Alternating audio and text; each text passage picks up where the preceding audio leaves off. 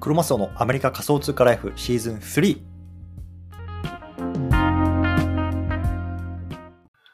はい。では、毎日スペース、今日も始めていきたいと思います。今日は1月の2日ですね。月曜日。ね、皆さんいかがお過ごしでしょうか？今日ちょっとね、遅くなってすみません。皆さんね、えっと、日本の皆さん多分もう朝2時とか、それぐらいですかね。今こちら朝9時ぐらいなんですけども、ちょっと時間が取れたのでね、話していきたいなと思います。で、今日なんですけども、今日はね、まあ、23年もブルーチップ NFT は誕生するということで、まあ、22年のね、こう NFT トピックをね、ざーっとね、振り返ってみたいなと思います。うん。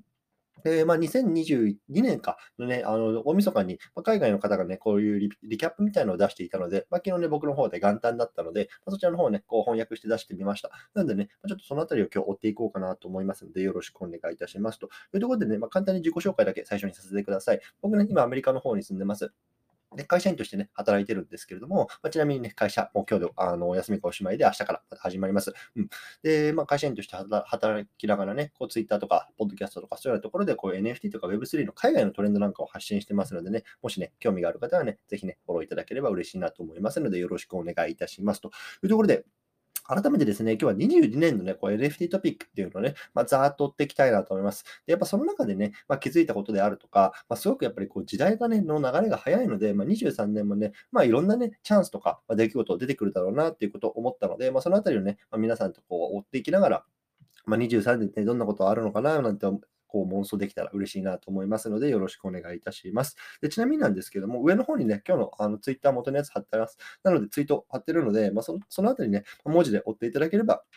実際にね、こう話聞きながらね、まあ、どんなことあったのかなってわかるかなと思いますのでね、ぜひ見てみてくださいというところで、早速、本題行ってみましょう。ね、まず22年1月です。22年1月。うん、去年のね、ちょうど今ぐらいの時期どんなことがあったかっていうとね、まあ、実はね、これ、小豆がローンチしてたんですよね、小豆が。で、小豆っていうのは、まあ今ね、こう、ブルーチップ NFT ってね、言われてますけれども、まだ1年なんですよね、だって。で、これってやっぱすごいことだなと思ってるんですよ。やっぱりこのブルーチップっていうね、まあいわゆるこう、世界的にこう価値があるっていうものもね、やっぱ1年ぐらいでやっぱそういうようなところに上り詰めることができる、まあすごくね、なんだろうな、本当にサイクルの速い、まあ、世界だなっていう思うので、まあおそらくね、23年も、まあ、何かしらこういうね、まあ小豆みたいにこう1年でね、こう世界のトップ級になるようなプロジェクトが出てきてもおかしくないんじゃないかなと思います。うん。はい。でですね、えっと、インフルエンサーですね、ゲイリー・ビーさんっていうね、方、いますけれども、彼がね、あの本を発売したんですよ、1月に。で、その本っていうのは結構ね、あの、なんですか、普通の本屋さんとかで売られているフィジカルの本なんですけれども、まあ、それをね、買うとね、あの、ブックゲームス NFT っていう NFT がね、まあ、買えますよというようなところで、まあ、このフィジカルと、まあ、デジタルがこう融合したね、まあ、元祖みたいな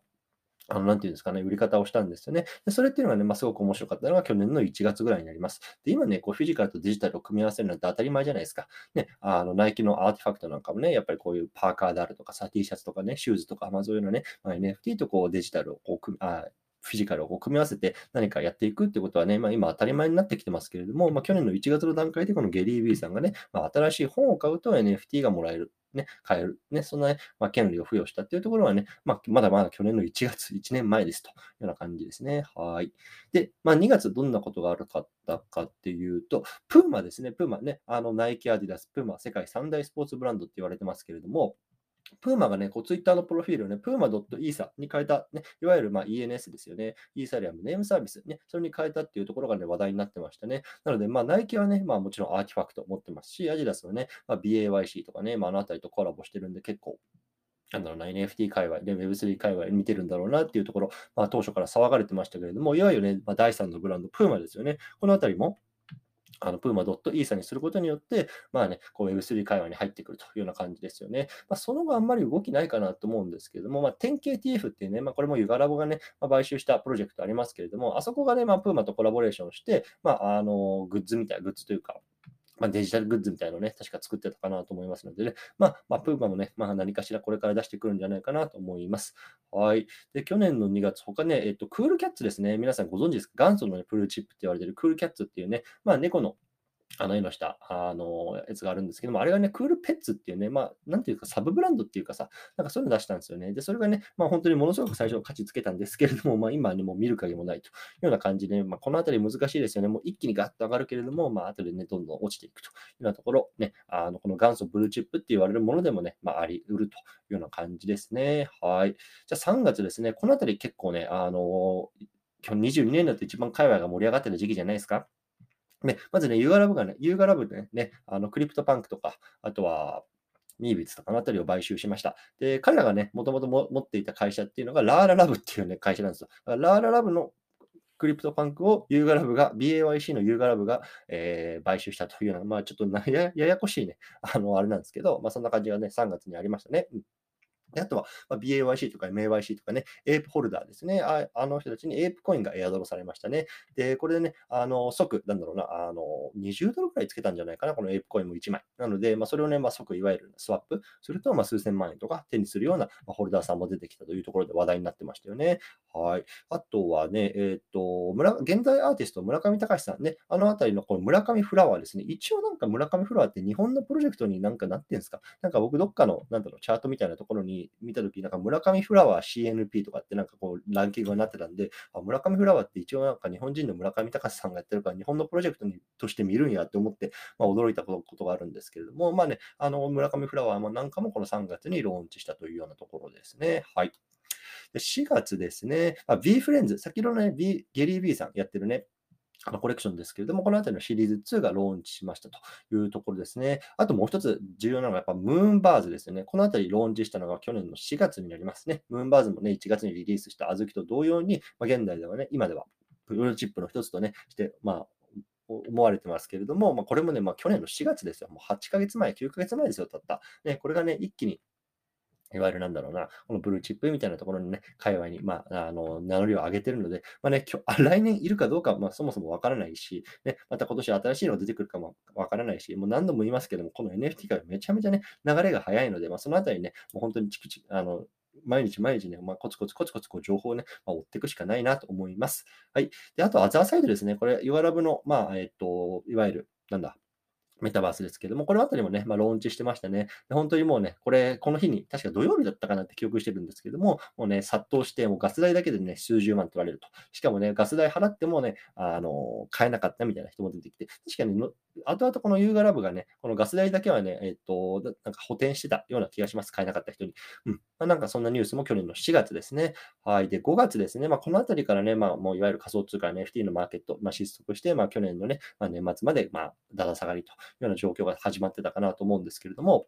このあたりね、まあ、あずきのファウンダー、まずね、過去にね、こう自分のやってたプロジェクトで、まあ、ラグプール的なことをしてましたよって、あの暴露してましたね、ザガボンドさんという方ですけれども、まあ、それによってね、一時期あずきも結構なフロア落ちたなっていう気がしたんですよね。で、僕のね、知り合いでも、やっぱりあずき、まあ、これによって、ま、売り払ったというような人が出てきました。まあ、でもね、そこからまたカムバックしてるので、まあ、さすがだなっていう気がするんですけども、まあ、とにかくそんなことを暴露してましたね。うん。で、アメリカだとね、えっ、と、まあ、日本でも使えるのかな？ Coinbase あの、NFT マーケットプレイスっていうのね、あの、 Coinbase が出したんですよ。で、ここね、いろいろと、もうなんか Coinbase の仮想通貨取引所と連携させたりとかいろいろやってまして、僕もアカウント作りましたけど、まあね、あの、全然鳴かず飛ばずで結局は、まあ、 OpenSea、Blur ね、そのあたりがね、あの、強いよっていうようなところですよね。はい。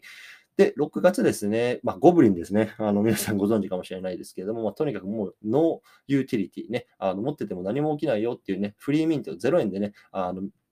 ミントしたゴブリンっていうのが、まあ、えっと、6月にローン、え5月にローンチしたんですけども、あれがね、まあ、10イーサ、20イーサね、そのあたりをこうつけていったのが6月になりますよね。もうわけわからんですよね。まあ、無料でもらえたもの、まあ、ガス代だけね、まあ、うん百円ですよ。がね、もううん百万円にね、まあ、なったというところで、このあたりがなんかフリーミントっていうのがね、まあ、面白いね。で、日本だとね、まあ、格安ミントなんて言われますけれども、まあ、このあたりね、まあ、結構、まあ、この去年の夏ぐらいから、ま出てきたのかなっていう気がしますよね。で、このあたりね、まあ、なんでこんなフラあのフラが上がったのかっていうと、まあ、ビープルっていうね、まあ、この界隈だと有名な人がね、まこのプロジェクトやってんじゃないか。まあ、結局ね、それ、まあ、まだ、なんだろうな、謎に包まれてるのか、ビープルがこう拒否して、拒否っていうか、あの否定してたか、ちょっとわかんない、覚えてないですけど、このあたりがね、あの噂に噂を呼んでね、まあ、なんだろうな、こう、フロアが上がってたというところなんですよ。で、ちなみにね、ビープルはもうね、えー、自分の会社とかっていうのをまたね、11月かな、あの、ユーガラブに売って、で、かつ自分はね、なんだろうな、そういうなんか顧問みたいな感じでユーガラブにも入っているので、まあ、そのあたりのね、まあ、歴史みたいなのを知りたければね、まあ、僕も過去にツイートしているので、そのあたりね、見てみてください。これもね、ツイート貼り付けています。はい。じゃ7月ですね、えっ、ー、と、何があったかっていうと、まずクローン X ホルダーですね、アーティファクトから、まあ、ナイキですよね、まあ、商用利用してもいいですよというような話になりました。なんでね、あの、例えば僕ね、PFP、クロン X にしてますけども、これでね、例えば T シャツ作りましたとかさ、まあ、カフェを開けましたつってね、それでね、まあ、あの、ビジネスをしても OK ですというような感じなんですね。で、まあ、もちろんね、ナイキっていう巨大な企業の、まあ、傘下の IP なので、結構規制が、まあ、細かい規制があって、確かね、あの、うん千万だか、うん億円以上はね、稼いじゃいけませんよとか、なんかいろいろあるんですよ。で、その中で、まあ、いわゆるね、村上トレーズっていう、その先ほど言ったね、こう村上隆さんの、えー、っと、いわゆる、なんだろうな、DNA とか、そういうような要素が入っているものに関しては、これ、商用利用できないんですね。いわゆる、まあ、村上さんの、なんだろうな、うん、アートっていうのは位置づけなので、まあ、村上がついているもの以外はね、商用利用できますよというような感じになってますね。うんはい。で、アザーサイド、先ほど言ったね、ユーガラブのメタバースけれども、このあたりがね、まあ、ファーストトリップを行いましたというところで、まあね、どんなね、今、こう、進捗状況なのかっていうところを、このアザーディードっていうね、NFT を持ってる人たち限定でね、まあ、あの、入ることができたメタバース空間のイベントっていうのは7月にありました。で、これね、まあ、数千人が世界で同時でね、こう接続しても落ちませんよというところで話題になっていて、僕のね、ツイートの方に動画とかも載せてますけれども、まあ、かなりね、まあ、映像とかも鮮明だし、サクサク動くしね、すごいなっていう印象ですね。で、まあ、先日発表ありましたけれども、確か今年の2月だか3月ぐらいにね、いわゆるセカンドトリップっていう形で、まあ、2回目のね、こういうような体験、模擬体験みたいなのができる機会っていうのをね、まあ、あのやると先日発表しました。なので、まあ、アザーリードね、まあ、多分持ってる人が入れるのかなと思います。で、僕自身は持ってないのでね、まあ、どうしようかななんて考えてる感じですね。はい。はい。で、8月ですね。えっと、パジーペンギンっていうね、これもね、まあ、先ほどクールペッツと同じく元祖ブルーチップって言われるね、まあ、ペンギンの絵の NFT があるんですけれども、あのあたりがね、まあ、400イーセでね、まあ、なんかレアな個体なのかな、売られてましたね。で、これね、まあ、時価総額にするとね、当時のレートで約8000万円ぐらいですか。8000万、もうちょいかな。8000万ぐらい、うん、するっていうところでね、まあ、この冬の市場でもね、まあ、こうやってね、まあ、ポンってね、たまに売れるや つは出てくるよって感じなんですけども、それ以外はなかなかね、あんまりね、話題がなかったかなっていう感じですね。で、パジーペンギンね、どんなプロジェクトなのかっていうとね、まあ、僕自身も、まあ、過去にツイートしてるので、そのあたりね、あの見てみてください。ちなみにね、このあたりね、v、ベンチャーキャピタルからね、まあ、あの資金調達とかしてるので、割とね、まあ、ちゃんとしたプロジェクトなんじゃないかなって僕自身は思ってます。はい。で、9月ですね、えっと、ソラナチェーンでね、えっと、あるんです。ディゴッズっていうね、プロジェクトがあります。で、これがね、まあ、あの、まあ、サブブランドというか、兄弟ブランドみたいな感じで、Y00TS、ちょっとね、これ僕、よく見方わかんないんですけど、Y00TS っていうのはね、あの、コレクションがリリースされたのが9月になります。でこれもね、やり方がすごく面白くて、あの、うまいなと思って、やっぱ本当、そのなのね、まあ、本当にかなりいいプロジェクトなんですけれども、実はね、これ、えっと、去年の年末、22年の年末にね、他のチェーンに移行しますよっていう発表をね、あの、して結構ね、この NFT 会話がざわざわしたんですよ。うん、なので、このあたりっていうのもね、まあ、ツイートまとめてますので、そのあたりね、合わせてみてみてください。はい、じゃあ10月ですね、えっと、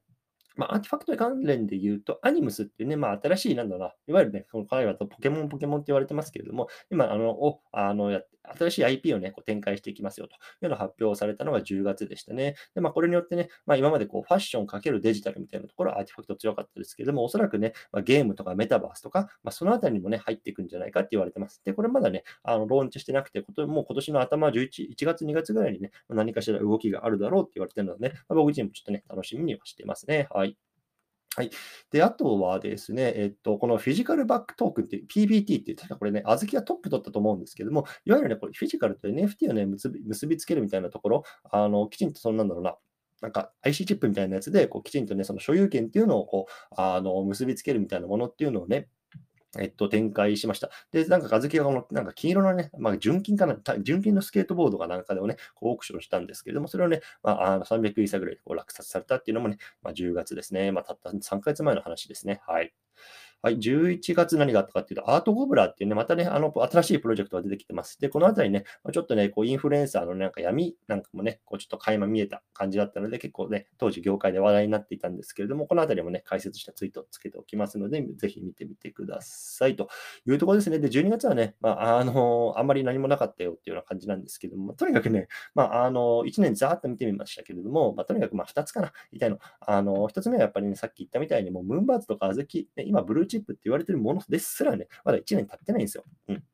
なので、まあ、彼らが本当にね、こうブルーチップで君臨し続けられるのか、ね、例えばクールペッツ、クールキャッツとかさ、まあ、パジーペンギンとかね、僕は元祖ブルーチップって呼んでますけれども、あれももともとブルーチップだったわけですよ。まあ、ブルーチップなわけですよ。でも今さ、ほとんどさ、あの話題に出ないわけじゃないですか。でそしたらさ、まあ、来年ね、再来年ね、このブーンバーズとかさ、あずきっていうのが話題に出てるかどうか、これはもうわかんないですよね、もう正直。でそれぐらいね、この流れは早いんですよっていうこと。ね、で、もう一つやっぱ23年もね、まあ、新たなこのブルーチップって言われるもの出てくると僕は思ってますね。ちょっと2つは。うんなのでね、まあ、それが出てきて、ね、次はどんなプロジェクトが消えていくのか、ね、まあ、僕自身はね、こう、クローン X かな、クローン X と、まあ、MAYC っていうね、まあ、ちょっと BAYC のちょっと廉価版みたいなやつはね、一応ブルーチップって言われるものでは持ってるんですけれども、そのあたりはね、まあ、あの、ホルダーとして残ってほしいなと思いますけれども、まあ、本当にこのあたりはね、まあ、どうなるかね、ちょっとわからないなっていう感じなので、まあ、でもそのあたりもね、まあ、楽しみながら見ていきたいなと思います。はい。ということでね、今日この辺りにしたいなと思いますね。夜遅くにどうもありがとうございます。何か質問とかコメントとかありますか？コメントとか欄とかね、いただいてもいいと思いますね。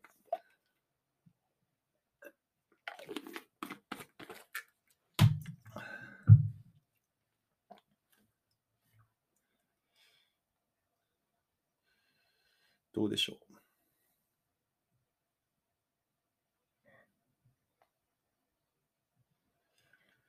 ちょっと雑談少ししてきますけど、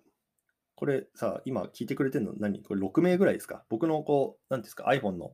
画面で6名ぐらいこう見れてると思うんですけども、まあね、大体僕毎日10時半ぐらいからやってるんですよ。で、今日そっちもう朝26時とか2時とかでしょ。だから、割と遅くなってしまったんですけども、本当これだけね、方聞いてくださって本当助かる、あの、ありがたいなと思うんですね。で、あの、山黒ちゃんって方いるじゃないですか。で、この方は僕のね、こうツイートとかいつもこうね、いいねとかしてくださるんですけど、確か山黒ちゃんあれですよね、あの、なんだ、メルマガを始めたとか始めないとか、なんかそんなことを小耳に挟んだんですよね。なのでちょっと僕も登録させてもらって、あの、させてもらいたいなと思ってますんで、もう皆さんね、ここにいる方、ぜひ山黒ちゃんの、あの、ツイ、なんだ、あのメルマガをね、ぜひ登録してみてください。これ、プロフィールに行けばあるのかな？ちょっと見てみようか。あ、まだないけど、でも、なんか誰かが言ってたんだよな。誰だったっけな。あいや、ちょっと、とにかく山黒ちゃんで探せば出てくると思いますんで。あ、ちょっとコメント欄に載せてくれてますね。ありがとうございます。じゃあ皆さん、もしね、あの、よければ山黒ちゃんのメルマガをね、あの、ぜひサブスクライブしてみてくださいというような宣伝コーナーでございました。はい。じゃ今日なさそうですかね？大丈夫そうですか？はい。ということでね、じゃあ今日この辺りにしたいなと思います。もあのちょっとね、遅くなってしまって申し訳ないんですけれども、今日ね、あのー、皆さん、ね、ちょっと寝てくださいっていうか、普通に はいはい。ということでね、また明日何かしらね、やっていきたいなと思いますのでね、よろしくお願いいたします。というところで、今日この辺りにしたいなと思います。どうもありがとうございました。